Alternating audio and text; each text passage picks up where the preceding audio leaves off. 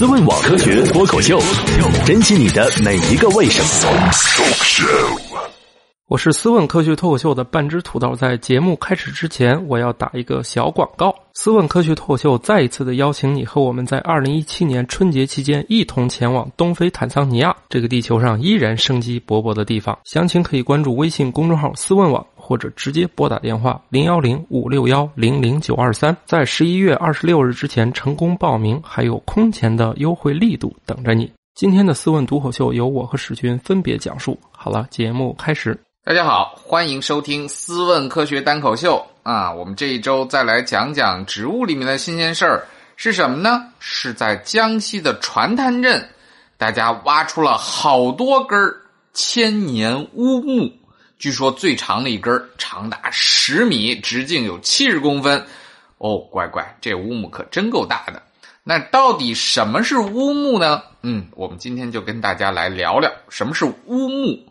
所谓乌木，其实它并不是一种特殊的植物，而是一种或者说一类特殊的植物，呃，或者说一类特殊的木材啊。这种木材是。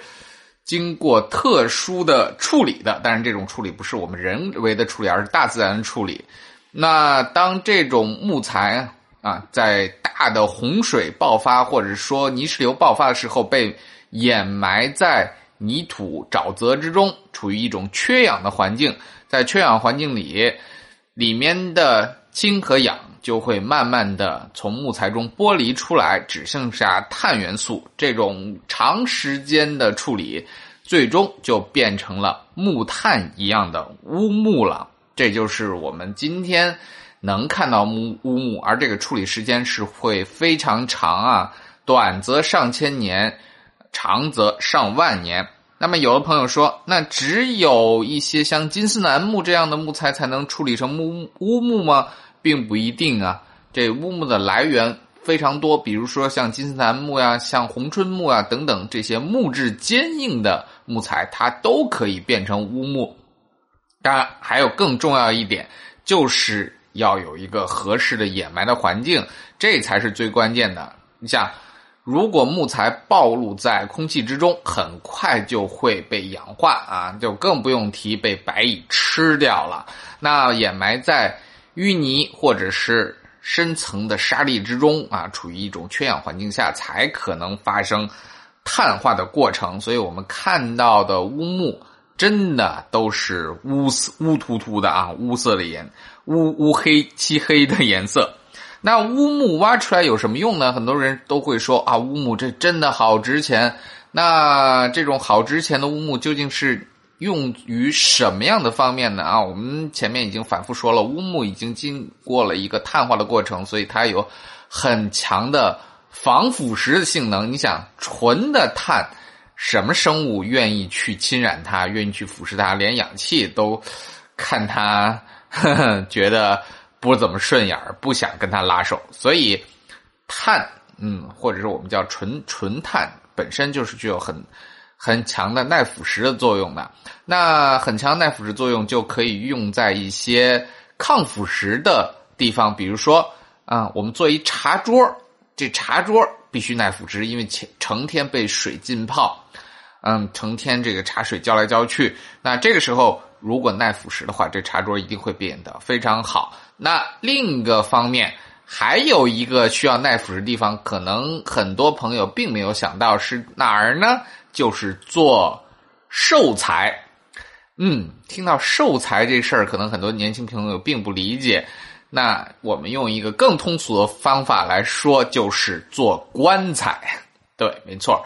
那今天我们的大的棺材，嗯，土葬这种事情已经越来越少了。但是在土葬盛行年代，用乌木做棺材是非常高档的一件事情。为什么呢？因为乌木是耐腐蚀的啊，这。做成的棺木放在地下，能极其的耐腐蚀，能保存很长时间。这也，嗯，迎迎合了啊我们很多中国人的一个入土为安啊，保一全尸的这种想法。所以乌木啊，在很大程度上是作为棺材啊，它的昂贵的用材来出现的。嗯，那今天我们就给大家来分享了，嗯，从河滩里刨出来的这些乌木，哼，这个让人都没有想到的是，刨出来之后，它最好的归宿仍然是埋回去。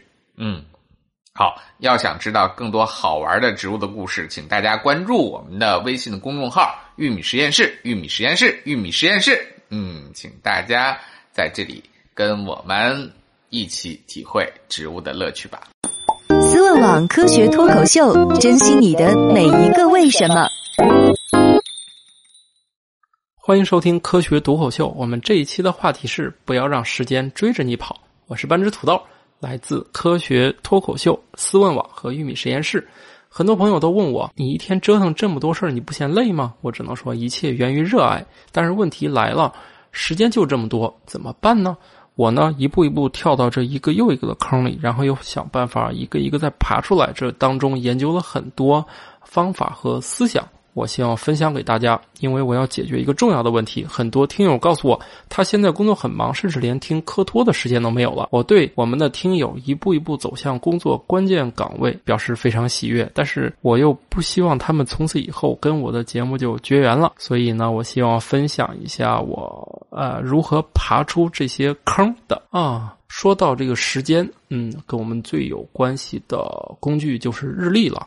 啊，有墙上那种一页一页撕掉的，也有也有桌面上那种一个月一页的，甚至还有效率手册上那种一天一页的。然后呢，以及可以在一天当中分割为很多小时的，可以看到人们对日历的要求已经不仅仅是看个日子、星期几和农历，以及还有几天放假这么简单了，对不对？大家有时候会在日历上画个圈圈，或者是标注一下。啊，有的人会选择使用效率手册，在上面写好每一行。到这一步，其实大家还都是很清晰的知道日历是怎么用的。也就是说，跟日期或者是跟时间有强相关的事件，我们才写在日历上，对不对？比如说明天我要把我的桌子收拾一下这种事儿，大家是不用写的，因为你九点干也行，十点干也行，下班以后干也行。而只有下午三点开会这种事情，它是必须三点开始。所以我们要把必须在某一时刻干的某一件事儿，哎，这样一个事件才会写到日历上。其他的事儿不用往日历上写啊。一旦到了手机上的日历，大家突然就迷茫，不会用了啊。甚至我也突然对日历上的某一个功能产生了迷惑。后来经过一番研究啊，我才豁然开朗。好了，我们来看一看，呃，手机当中的日历都是由哪些功能构成。其实点开日历，在点开新建以后，你会看到，一般来说会让你写一个标题。这标题不要写什么看电影这么简单，你可能会忘。你要写清楚看什么什么电影。你要写一个开会，就写，呃，和某部门开一个什么样的会。标题不宜太简单，也不要过于复杂了，一定要简明扼要的说清楚这个时间你要干什么事儿。然后呢？当初我特别迷惑的是，哎，这个全天这是什么意思？开始和结束又是什么意思？在过去的时间当中呢，我们只是在某个日子上画一个圈，写一个事儿就行了。突然现在看见这三样东西，有些迷茫啊。至少我在上班的时候，刚上班的时候是很迷茫的啊。其实很简单了，全天基本上代表的是一种状态。你在这一天，你都会主要去忙一件事儿，而无暇去干别的。比如说，你这一天都在外出去参加一个什么什么节日，啊，参加一个什么科技节呀，参加一个电影节，这一天你都在去参加一个什么事儿？那这个时候你务必要写成全天，因为其实它没有具体的开始和结束。这样的事情有点像大家在日历上画一个圈圈，写一个事儿，其实那个行为就代表你在日历上建立了一个全天时间。下面的这个。啊，就是日历当中的一个核心理念，就是开始和结束，你一定要知道哪件事情开始了，对不对？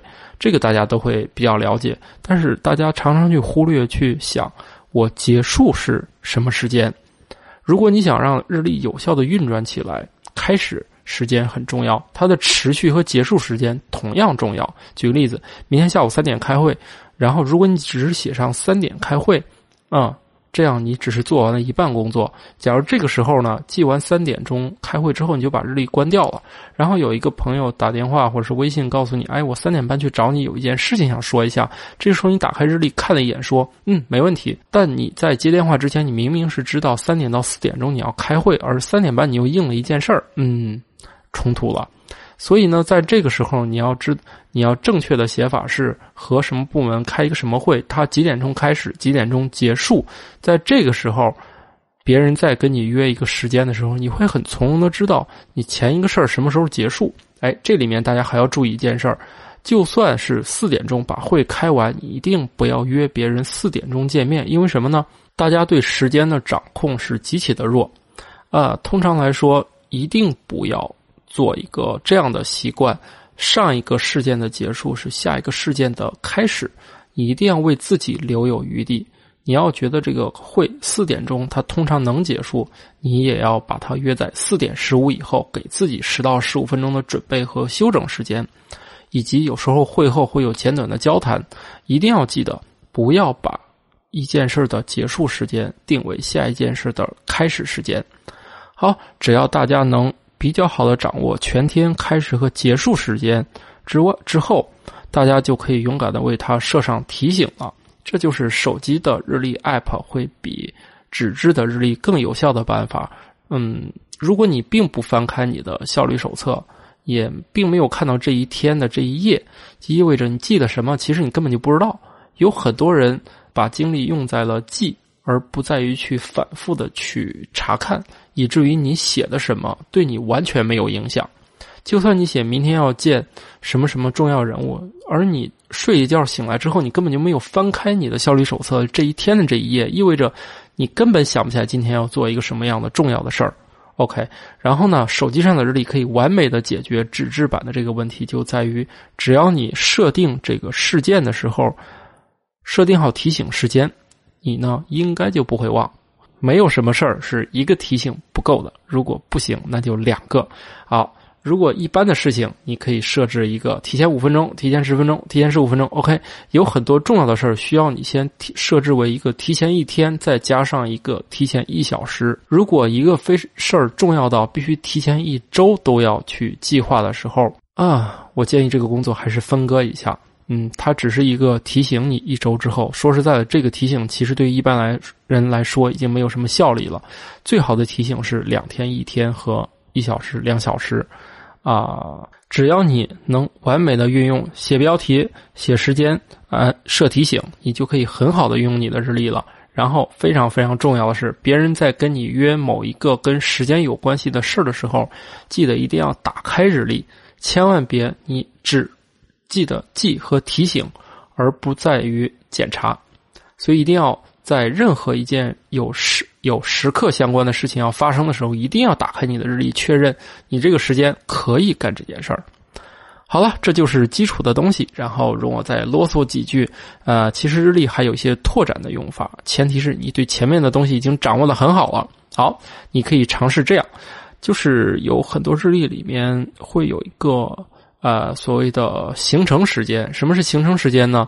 你设为三点钟开会，而会场其实吧，并不在你的公司，你并不是起身就能到，而是你开会的地方距离你还有半小时。OK，你可以把行程时间也记为半小时，然后智能的日历通常会在你呃提醒的时间再加上这半小时。比如说你三点开会，你路程时间是啊呃。路程时间是半小时，意味着你两点半要出发，对不对？然后呢，你的提醒设置为开始前一小时，那它就会在一点半提醒你两点半要动身。然后你的行程时间是半小时，三点到达会场，完美。好，在这个时候呢，你就知道一点半之后的时间你都是不可用的，别人去找你约一点半以后的时间完全无用。然后呢，你是不是有一种感觉，时间终于掌握在自己手里了？好了。然后日历还有一些功能就需要自己去发掘了，比如说可以去邀请别人去共享这个日历。我跟你说，一般人没这个习惯，你也一般不要去想着去用这个办法去提醒别人。啊，还有一些可以添加位置，哎，我觉得这不错。就是，嗯，比如说你要去的这个地点是什么，如果记上去，啊，你会比较方便的从日历进入到地图啊。当然了，能不能实现还要靠你手机了。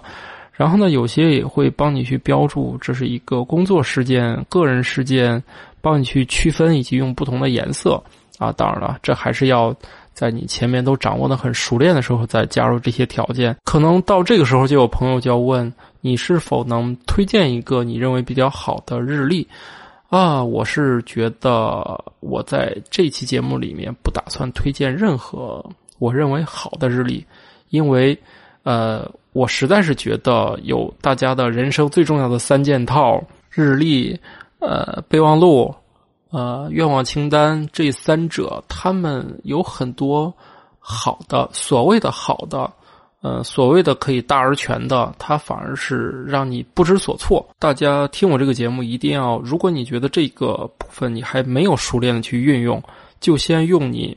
手机最朴素的就是它原生自带的，我相信任何一款手机它都自带了一个日历，你都可以去尝试，先把最基础的功能用起。嗯，不要一口气想着我去掌握日历的所有的功能，把它用的风生水起等等，啊，这是有可能的，但不是现在。如果大家觉得呃可以去试一试的话，大家就可以去开始了。